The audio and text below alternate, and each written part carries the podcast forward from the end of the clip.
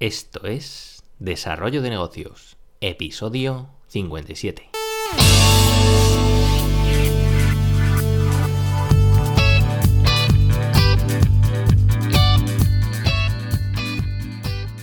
Muy buenos días, ¿qué tal? ¿Cómo estás? Bienvenido, bienvenida de nuevo al podcast Desarrollo de Negocios, el programa donde ya sabes, hablamos de ideas, de casos de éxito, franquicias, estrategias en definitiva de todo aquello que puede ayudarte a crear y mejorar tus propios proyectos. Al otro lado del auricular, ya lo sabes, Álvaro Flecha, me puedes encontrar en álvaroflecha.com donde te ofrezco mis servicios como consultor en desarrollo de negocio. Y bueno, hoy día 1 del eh, año nuevo, eh, estrenamos este 2019 y no faltamos en nuestro programa diario, como no iba a ser de otra manera, y bueno, voy a hablarte de una encuesta que me he encontrado por internet muy interesante que puede potenciar tus estrategias de cara sobre todo si tienes un, e-commerce o algún tipo de negocio en el que vendas eh, de forma online porque bueno, va, a respaldar tu estrategia. Eh, ya he hablado en otra ocasión del tema de, las políticas de devolución, cómo aprovecharlas para mejorar los resultados, pero los datos que te traigo hoy pues son datos datos reales, datos basados en una encuesta. Y vamos a analizar este nuevo estudio que, demuestra la importancia que tiene para, el consumidor el hecho de tener una política de devolución flexible. Es que a todos nos encanta pues la comodidad de, las compras online, pero claro, a la vez nos preocupa el tema de, la devolución en caso de que, de que, el producto que nos llegue pues no, no nos guste, no nos satisfaga o lo que sea. Eh, así lo refleja este estudio que te comento, que es de una empresa llamada Narvar, eh, que te voy a comentar a continuación con todo detalle para que aproveches en tus propios proyectos. Vamos con ello. Bueno, ¿cómo está el tema de, las devoluciones online?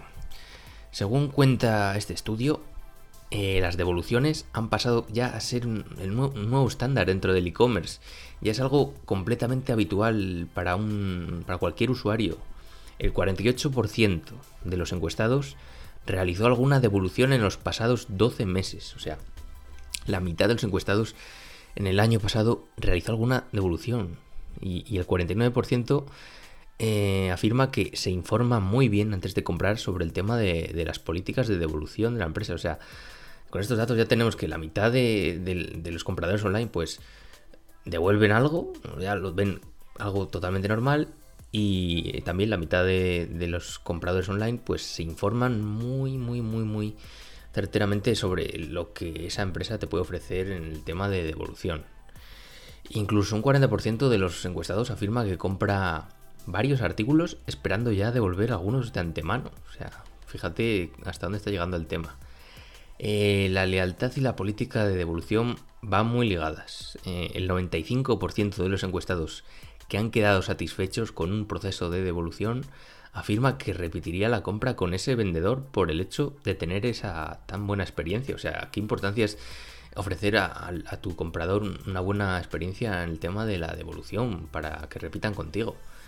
En cuanto a las razones clave de satisfacción en este proceso, pues se encuentran por orden de importancia la facilidad para hacer la devolución, el 62% de los encuestados, eh, mantener informado al comprador cuando se realice la, devolución del dinero, para un 34% de los encuestados, y recibir actualizaciones del estado de su devolución, para un 24%.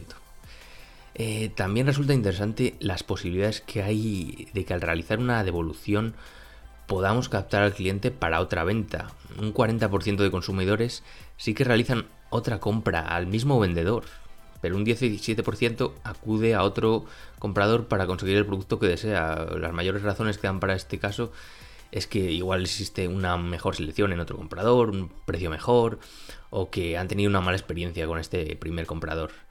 Eh, o sea, que aquí la recomendación sería que le pusiéramos lo más fácil posible al comprador la posibilidad de cambiar por otro artículo o ofrecerle otro tipo de productos de rango similar.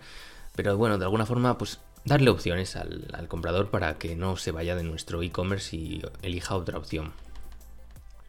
Bien, vamos a ver el tema de las tensiones que provocan las devoluciones.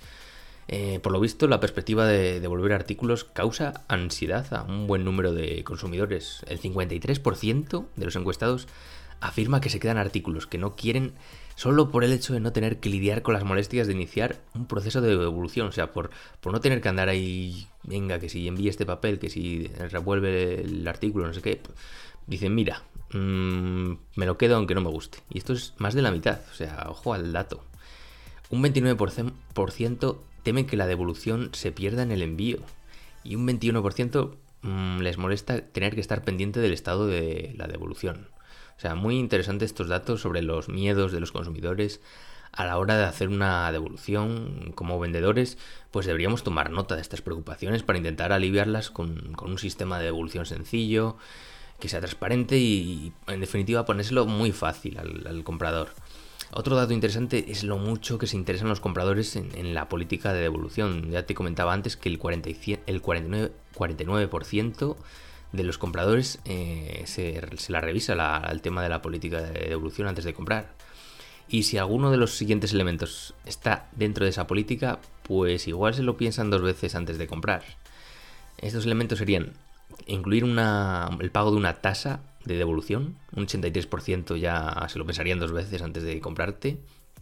Eh, el hecho de hacerles pagar a los compradores los portes de devolución, el 74% también se lo pensaría dos veces antes de comprarte a ti si ofreces esta posibilidad. Y el corto periodo de devolución, un 51%, también se lo hace pensar bastante a los compradores.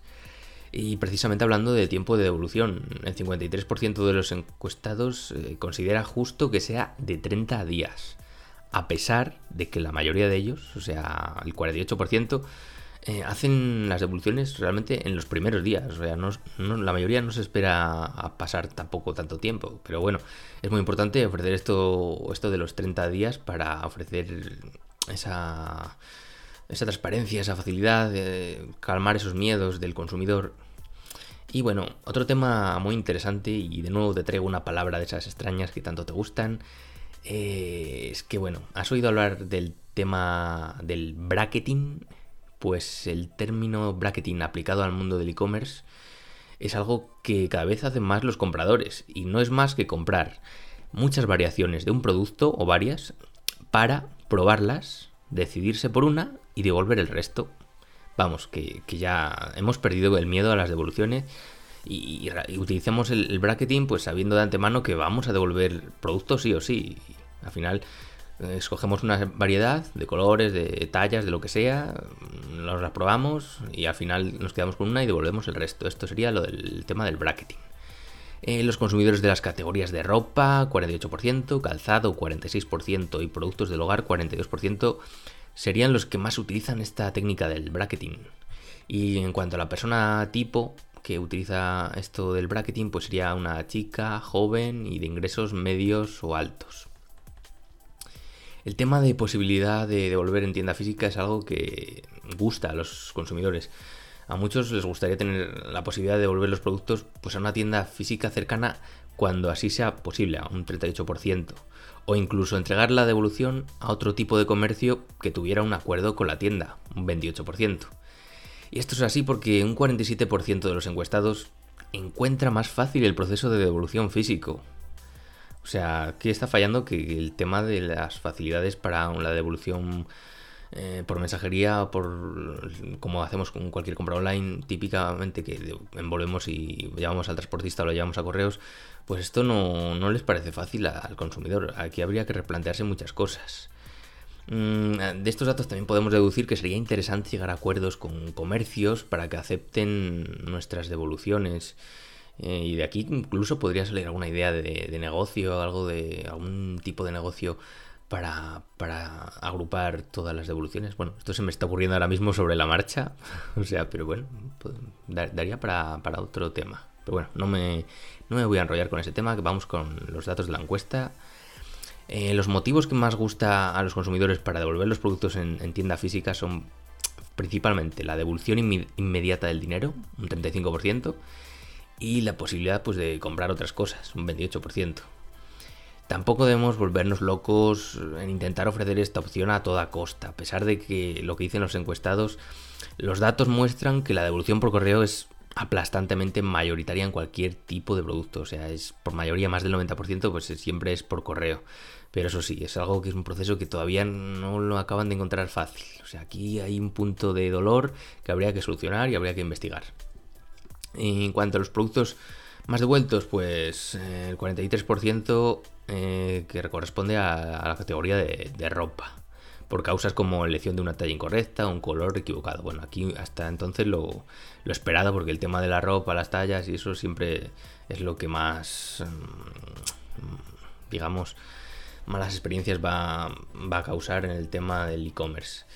Y bueno, concluyendo, ¿qué, conocimientos podemos extraer de todo esto? ¿Qué resumen podemos hacer? Pues bueno, los compradores esperan ciertas características básicas para una mejor experiencia de devoluciones. Eh, siempre vendría bien ofrecer devoluciones gratuitas, ofrecer un plazo de al menos 30 días para hacer la devolución y aceptar una política de no hacer preguntas, pues estas tres cuestiones serían clave. También tenemos que ser transparentes, ofrecer información en tiempo real es muy valorado. En el, tiempo, en el proceso de devolución, que sepa a todo momento el consumidor qué está pasando con esa devolución. Eh, el estado del paquete también hay que informar de cómo va el estado de su reembolso es algo que también interesa. Eh, esto puede ayudar a evadir las preocupaciones de los, de los compradores, de que su paquete se pueda perder o que el proceso de devolución pues, sea un tormento. Eh, los minoristas deben hacer también que el proceso de devolución en tienda sea claro, sea fácil, ya que esto puede ser una ventaja competitiva, en particular para los compradores más jóvenes que consideran que las devoluciones online pues que, no les gusta nada. O sea, el tema de ofrecer esta posibilidad física, pues bueno, es una opción muy interesante porque hemos visto ese punto de dolor de las devoluciones por correo que, no acaba de gustar. Eh, sin embargo, pues dado que los consumidores, la mayoría de las devoluciones pues las hacen por correo, pues eh, también deberían replicar los beneficios clave que, de estas, como el tema de los reembolsos inmediatos, eh, la capacidad de comprar artículos adicionales pero de forma online, los clientes compran con más frecuencia varios artículos con la intención de devolverlos. Esto que nos quede claro como término del bracketing. Eh, esto podríamos aprovecharlo para ofrecer pues, nuevos productos o sugerencias alternativas poco después de, que se haya enviado el pedido, pues, a modo de estrategia. Y esto lo podríamos enfocar en los consumidores que más gastan, que hemos visto en este estudio, pues que son los más jóvenes, de clase media, clase alta. Así que eh, sería interesante enfocarnos ahí. Y bueno, hasta aquí estos datos un poco resumidos de esta encuesta que se hizo en Estados Unidos eh, a bastante gente y la verdad es que muy interesante todo lo que se puede sacar de aprendizaje para nuestro e-commerce, o sea, muy importante el tema de ofrecer todo esto que hemos visto en las políticas de distribución claras, eh, simples, eh, recuerda los puntos de dolor que hemos visto, busca soluciones, incluso ideas de negocio nuevas que, que incluso se podrían ocurrir, le daré alguna vuelta, incluso podría hacer un otro podcast sobre ello, pero bueno. Hasta aquí el episodio de hoy, este primer episodio del 2019, que ya me he enrollado demasiado para ser día 1, así que si te ha gustado te agradezco tus valoraciones en iTunes, en iVoox o la plataforma desde la cual me escuches. Lo dicho, no me enrollo más por hoy, nos escuchamos mañana con un nuevo episodio. Un saludo.